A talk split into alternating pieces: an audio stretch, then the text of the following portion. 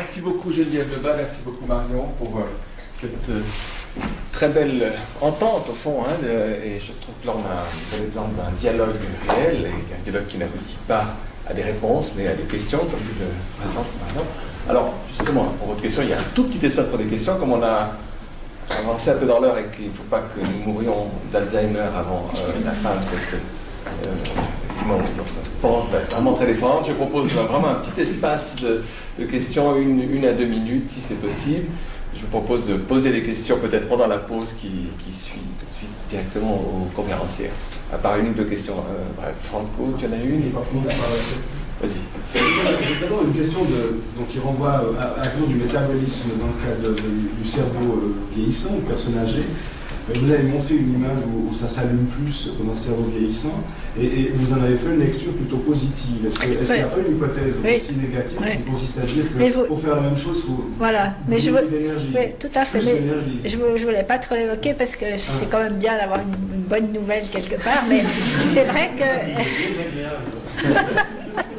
c'est vrai que c'est vrai qu'il y a des hypothèses là autour parce que d'une part, euh, on sait que par exemple des, patients qui sont de, famille euh, Alzheimer où il y a une, lourde hérédité et qui n'ont pas encore développé la maladie ont un peu le même genre de phénomène. Donc c'est comme s'ils anticipaient. Euh, ils ont déjà des capacités un peu diminuées, ou par exemple les patients qui sont porteurs de l'allèle E4 de la polypoprotéine, là, qui est un facteur de risque, ils ont aussi parfois ce même genre de phénomène.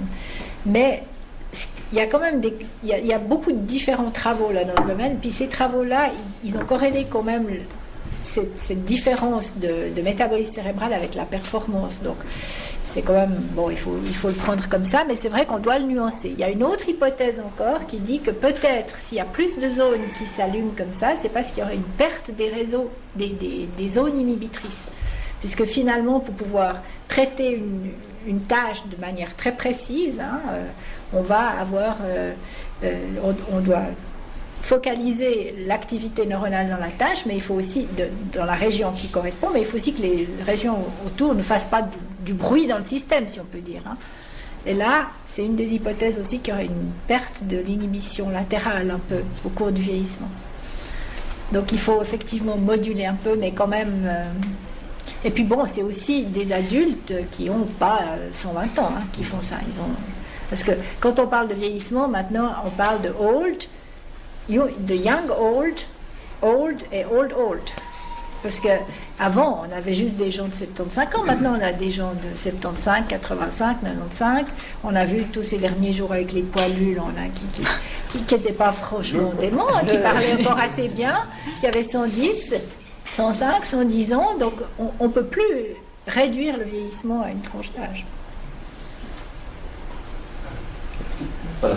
Justement, dans, votre panorama du vieillissement, quel rôle jouait la montée en puissance des, euh, du mouvement anti-aging et du marché euh, énorme qui se profile avec ça, que ce soit à travers les nutraceutiques ou d'autres approches euh, technologiques qui entrent en, fait en concurrence avec les gériatres, c'est-à-dire il y a eu ces dernières années, euh, c'est pas mon très bien, mais d'après ce que j'ai vu, euh, une, volonté de, ces mouvements-là, de, ces entreprises, de se faire reconnaître tenant un discours pertinent sur le combat contre le vieillissement, et de l'autre côté les gériatres qui résistaient en disant tout ça c'est du bullshit, ça n'a euh, aucun intérêt. Et puis de l'autre côté, le mouvement, enfin le complément de ça, c'est le mouvement transhumaniste qui affirme que le premier homme immortel est déjà né aujourd'hui.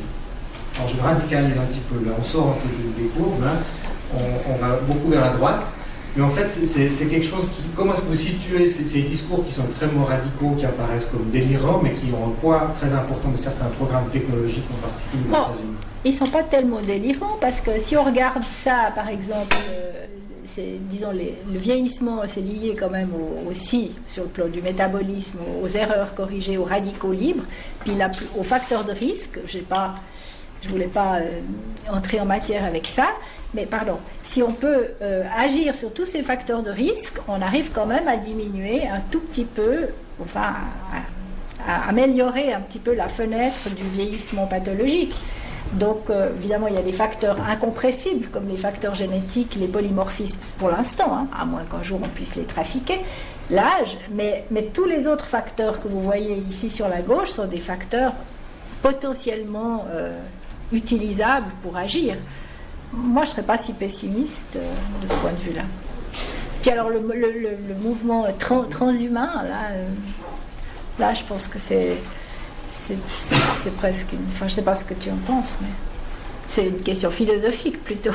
Est-ce qu'on peut repousser la limite éternellement? Pour l'instant, je crois que les, scientifiques s'accordent à dire qu'au-delà de 130 ans, ça paraît difficile.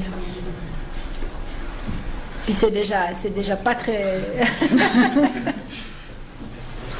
Qu'est-ce que tu as une idée ben, alors moi, je prendrai un tout autre contre-pied, mais c'est dans, un autre sens. J'ai l'impression que ce, mouvement est une sorte de, réaction à un antinormativisme euh, enfin, qui, refuse une stigmatisation. Dans, le même ordre, on a des gens qui refusent de dire euh, euh, je, ne suis pas. on l'a vu aussi, je crois, avec la schizophrénie. Je ne suis pas schizophrène, j'ai la schizophrénie. Donc, bon, j'ai des effets, il y a des effets de, vieillissement du corps, mais je ne suis pas vieux, je, continue à, être autre chose. on se modifie tout le long et on est toujours quelque chose de, plastique, justement, de, transformable. Et moi, il me semble, enfin, la question que je me pose, c'est est-ce que ce genre de réaction n'est pas elle-même un problème à assimiler, enfin, à, ne, Comment dire C'est un, problème à faire front à cette euh, tendance normativiste du jeune, beau, euh, performant, qui est, malgré toujours le, modèle euh, valorisé. Et comment faire euh, comment émettre un, autre modèle valorisé? On n'arrive pas à dire, bon, ben, je suis croulant, j'ai mal par-ci par-là, j'ai plus la force, mais je suis quand même valorisé. Non, on n'y arrive pas. Alors voilà, il y a ce genre de discours qui. C'est comme ça mon, impression vraiment très subjective et pas étayée. Bien, avant que nous devenions ce que vient de décrire euh, Maria, on va une petite pause de 10 minutes et de retour ici à 4h30. Il un café qui vous est servi en bas.